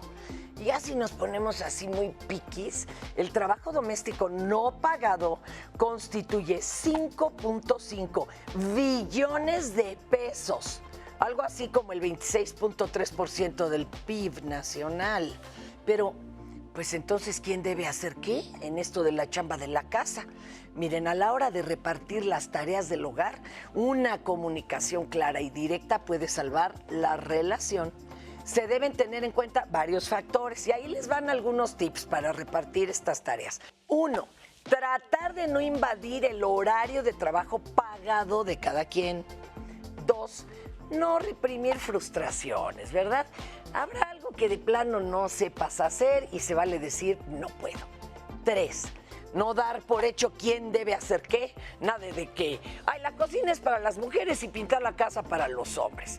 Si tu pareja hace algo mejor que tú, deja que lo haga y por ahí aprendes. Cuatro, saber delegar y respetar, ¿eh? Si ya se repartieron las labores, hay que respetar la manera en que tu pareja hizo lo suyo. Cinco, ahí les una muy buena noticia. Cuando las obligaciones domésticas se comparten en pareja, se fomenta una relación de igualdad que promueve una buena comunicación, el trabajo en equipo e incluso, óiganlo bien, un aumento en la libido, bienestar y mejor humor. Un estudio de la Universidad de Chicago realizado en 29 países de Occidente concluyó que la igualdad de género favorece las relaciones sexuales entre las parejas de 40 años o más. Y para terminar, el reparto de tareas debe ser flexible. La vida cambia constantemente y todas, todos y todas necesitamos saber adaptarnos y aprender a encargarnos de la parte que le toca al otro por si surge algún imprevisto. Para Diálogos en Confianza, Fernanda Tapia. Muchas gracias, Fer Tapia, por tu cápsula. Siempre nos da consejos muy prácticos para poder aplicarlos y creo que es bastante importante el tomar en cuenta eh, también cómo está construida nuestra relación para poder adoptar estos consejos y hacerlo de la mejor manera. Y recuerde, bueno, si está usted en riesgo de, violencia, eh, es primero su seguridad, es primero eh, salvaguardar su seguridad antes de tomar una decisión que podría llegar a, algunas otras cosas que no queremos. Entonces, pues Fer, muchas gracias. Y tenemos algunos otros, otros comentarios. Ángeles nos dice, si lo usaste, lávalo. Si lo tomaste, lo acomodas. Todos usamos y ensuciamos, entonces todos deben saber limpiar, lavar, acomodar o lo que sea necesario para el cuidado de la vida propia y de mis compañeros de vida. Pues sí. La verdad es que sí, eso nos hace personas independientes, que era lo que hablábamos, ¿no? Muchísimas gracias. Eh, Samuel nos dice, creo que para romper con la monotonía se necesita Ay, no, disculpen. Es, eh, es un gran tema, cambia mucho con la edad, experiencia y sobre todo la actitud. Siempre hay diferencia entre la manera de hacer las cosas, pero negociar es obvio para todos estar en armonía. Muchas gracias, Jesús. Pues sí, la negociación y los acuerdos que tú decías, ¿no, Bren? Que son importantes. En YouTube tenemos también comentarios. Jessica nos dice, buenos días y felicidades por el programa. Vivir en pareja es un horror. Parecemos sirvientas o mamás del hombre, menos pareja. Y si te toca un macho, ay no. Gracias, bendiciones. Jessica, pues por eso estamos viendo este programa, para que pongamos límites y que no sea un horror, que, que lo disfrutes mucho.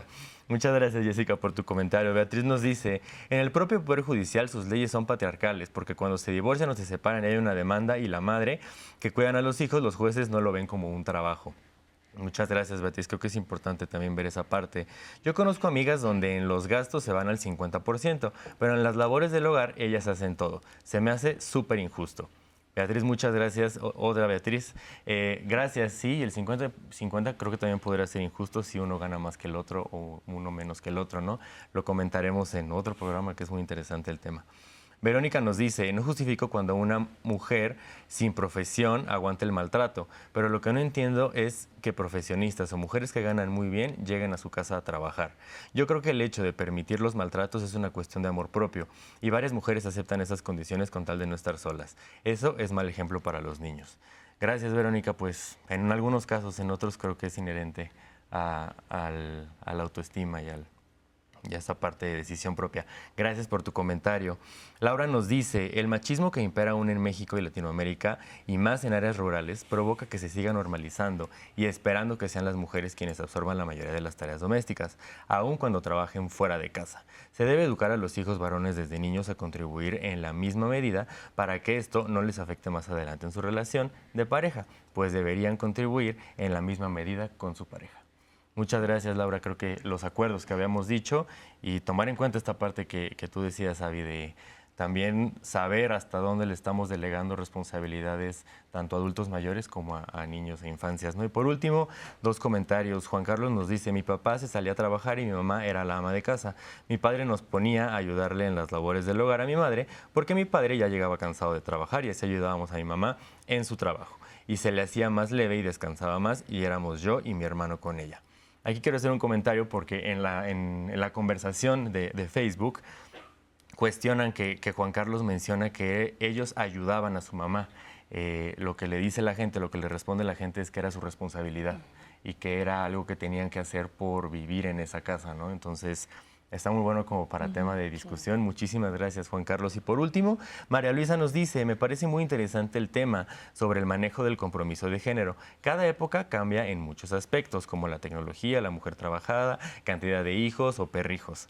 Es la madurez de la persona para hacer un cambio de educación transpersonal que vivieron y tal vez sea el miedo a la soledad dado el manejo de las emociones.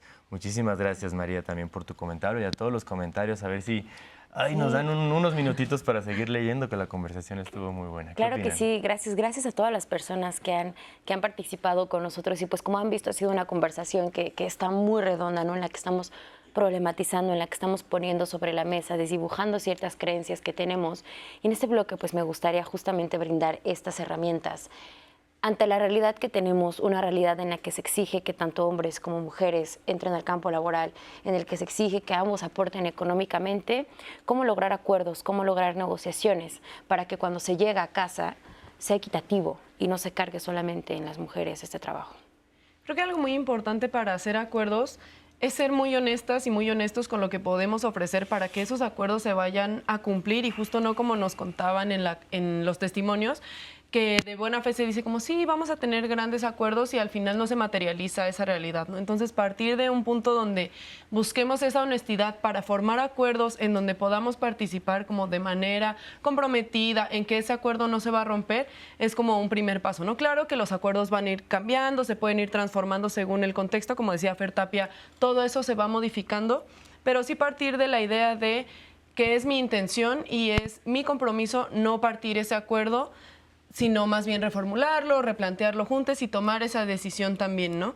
Y pensar en, en lo que mencionaban en los comentarios también, que a veces eh, nos aproximamos a temas de violencia desde una perspectiva un poco más sesgada, sin tener el contexto completo de quiénes están viviendo la violencia en primera persona dentro de sus hogares, en sus relaciones, etcétera. Y algo que para nosotras es importante visibilizar de las relaciones violentas es que no solamente se dan por generación espontánea, ¿no? Sino que tienen todo este contexto de amor romántico del que veníamos platicando, ¿no? Como que de repente se romantiza esta vida en pareja y tenemos este parejocentrismo de que solo en pareja voy a ser feliz y solo en pareja me puedo desarrollar y entonces caemos en esta cosa de para poder ser exitosa o para tener esta gran vida en pareja tengo que aguantar todos estos mandatos del amor romántico que muchas veces sesgan nuestra autonomía, nuestra libertad y más bien nos ponen en peligro, nos vulneran y hacen que no podamos movernos del lugar por una y mil otras condiciones. Entonces quizá un poco lo que nos toca desde fuera es poner atención a ese contexto y más bien estar ahí para la otra persona, para poder entender, para saber cómo aproximarnos sin estar emitiendo juicios, sin estar emitiendo como todas estas críticas de cómo lleva una u otra persona, ni decir como, ay, es que te dejas pegar, eres un mal ejemplo para tus hijos, sino más bien qué hacemos para transformar esa realidad, porque lo cierto es que muchas veces tenemos estas grandes exigencias, pero si yo le digo a alguien como ya déjalo, pues yo no le voy a dar de comer, yo no voy a criar a los hijos, yo no voy a estar en ese yo no puedo sustituir a esta vida en pareja que ya tiene, ¿no? Entonces también otra herramienta importante para estos acuerdos y para la vida en nuestras relaciones es no centrarnos solo en una relación y también saber que podemos ser profesionistas, que podemos ser estudiantes, hermanas, o sea que tenemos muchos otros espacios donde crecer como personas, donde desarrollarnos, donde ser felices, que no sean solamente una vida en pareja, sino todo lo que podemos explorar con nuestras amistades, en nuestra comunidad, incluso con todas las personas que nos rodean desde diferentes espacios. Así es. Ahora me gustaría andar justamente en esto que nos estás comentando, cómo llegar a estos acuerdos y estas negociaciones, porque eh, del testimonio que veíamos de la mujer de 30 años que se separó de su pareja, ¿qué hacer para que no pues, suceda esto? ¿no? O sea, que ambos entramos a la relación con acuerdos, con una negociación, pero cuando el trabajo doméstico, que como bien lo decía, nos rebasa, cuando el trabajo doméstico se vuelve complicado, cuando llegamos cansados de nuestras jornadas laborales en, empresas, en, donde trabajemos, cómo hacer para no llegar a decir, bueno, yo lo intenté, este, yo quise participar, pero pues la realidad es que todos sabemos que te toca a ti como mujer casi casi, ¿no? O, esta voz de, la sociedad que de repente si llegas a una casa asumes, ¿no? Que si está limpia es porque fue la mujer o que si está sucia es culpa de la mujer. O sea, ¿cómo lograr realmente este cambio de radical? Eh, yo creo que algo que a mí me parece muy preocupante es que formamos pareja con una serie de necesidades emocionales y afectivas que vienen desde nuestra familia de origen. Eh, vivimos en una sociedad sumamente violenta en términos de violencia intrafamiliar, que es a, a lo que yo me dedico, y eh, se están creando niños y niñas con grandes carencias emocionales y afectivas. No solo se están creando ahorita, yo vengo de una madre con esas carencias, vengo de una abuela con esas carencias, vengo, venimos arrastrando eso de muchas generaciones atrás y hoy en día eso no se ha roto, ¿eh? ojo. Entonces las parejas se están formando bajo el imaginario de que él me va a suplir las necesidades amorosas que no tuve en casa. ¿No? Necesité apapacho, necesité que me escucharan, necesité que me amaran, a él me lo va a dar. No, cuando tú formas vida en pareja bajo esa expectativa, te vas a perder de ver muchas otras cosas. Y ojo, el amor romántico está basado en el ideal de me va a dar lo que emocionalmente yo necesito. Y entonces idealizo, ay, claro, cuando comamos juntos todas las tardes y pongamos la mesa y le digamos, mira, mi amor, te quedó preciosa la mesa. Estoy idealizando porque a lo mejor en mi familia de origen nunca pude tener una comida decente, en paz, con calma, donde me preguntaran, ¿cómo te fue, hijo, en la escuela? Y entonces idealizo. Y entonces el ideal, ¿no? Como dijese Platón, está aquí en las ideas, en el arriba, en el abstracto. Aterriza. A ver, ¿y él con qué carencias trae también, no? Y entonces, ¿realmente va a poder haber esta comida amorosa y armoniosa? No, porque ¿quién va a picar la lechuguita que quiero poner en esa mesa, no? Entonces es como, eso tiene que ver con sanen primero las heridas emocionales que ustedes traigan de casa entre más nos conozcamos a nosotras y a nosotros mismos, mejor vamos a poder tener vida en pareja y mejor vamos a poder afrontar las labores cotidianas. Entre yo menos me conozca, más voy como a ciegas, como con una venda voy a hacer vida en pareja. Y entonces es mucho más fácil que si yo llego a ciegas a un espacio, me tropiece, me caiga, golpea al otro, el otro ya me dio en la cara, ¿no? Es decir, conózcanse a ustedes mismos y ojo, ninguna pareja va a sanar lo que tenemos que sanar desde nuestra casa de origen, desde nuestra historia de origen. Mientras yo no resuelva emocionalmente lo que no tengo resuelto desde casa y desde mi infancia, es lo más probable es que voy a fracasar en pareja porque el otro no me va a dar lo que yo espero. Entonces es súper importante eso, conócete a ti mismo, la máxima de los filósofos griegos. Conózcanse a ustedes mismos, a ustedes mismas. El otro no te va a palear, si el otro está igual de carente que tú. Y anéxale las carencias de roles de género, las carencias económicas, las carencias de la vida cotidiana. Entonces es muy importante esto, conócete a ti mismo, pruébate a ti mismo. A lo mejor me doy cuenta que pues ni soy para vida en pareja, a mí me gusta vivir sola y estirarme en mi cama, así yo solita. Ya te diste cuenta, ¿no? A raíz de conocernos a nosotros mismos, pues vamos a la vida con más conciencia, nos vamos vinculando desde lugares bien diferentes y como dices, no a ciegas. Vamos a ver la cartelera, todos los temas que tenemos preparados para ustedes aquí en Diálogos en Confianza la próxima semana.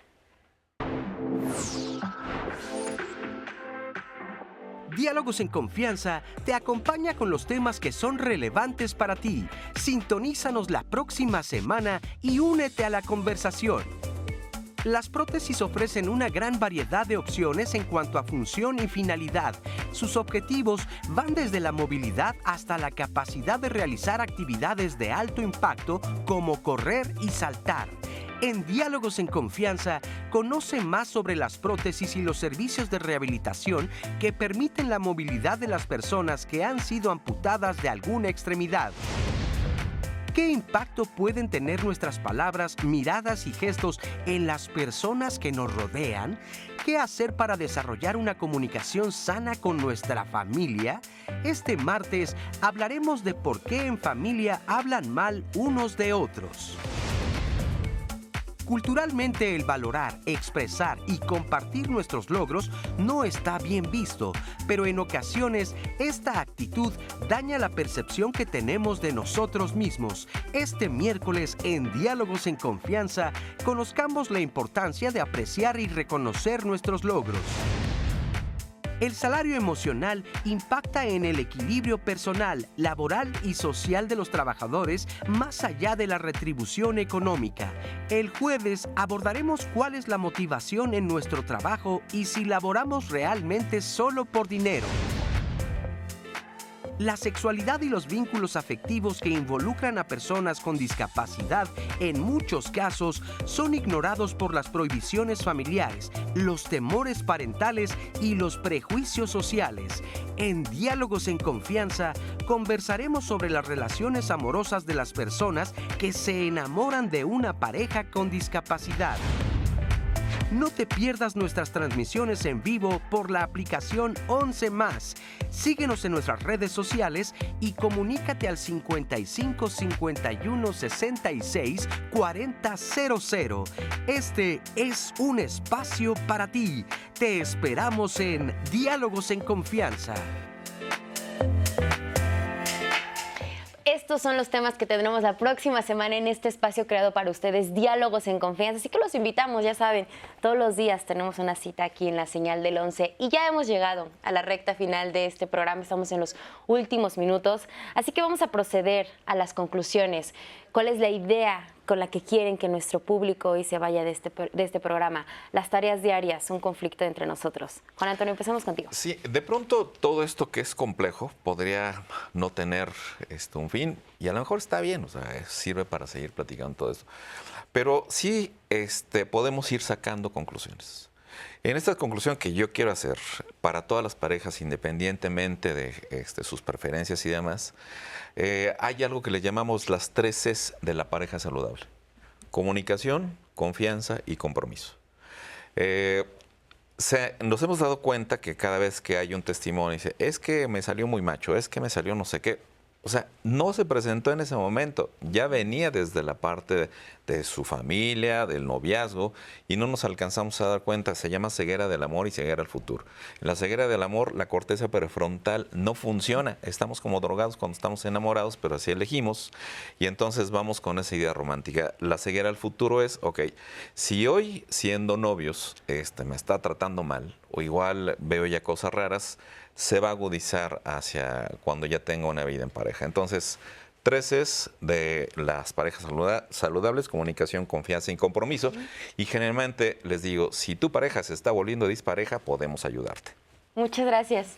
Avi. Es importante saber que hay tareas cotidianas que son ineludibles, que tenemos que hacer sí o sí porque estamos vivos. Eh, seamos conscientes de qué tipo de tareas cotidianas son las que yo quiero asumir, ¿no? que tienen que ver con lo material, con la vida reproductiva diario, lo que necesito para vivir y con la vida afectiva. Tengo que ver de estas tres áreas, ¿de qué me puedo hacer yo cargo? ¿Una pareja, una casa, unos hijos? No, conócete, vete, valórate. Muchas gracias. Mi invitación sería transformar la manera en que nos relacionamos y a qué cosas le estamos asignando valor y cómo procuramos el bienestar tanto personal como de otras personas.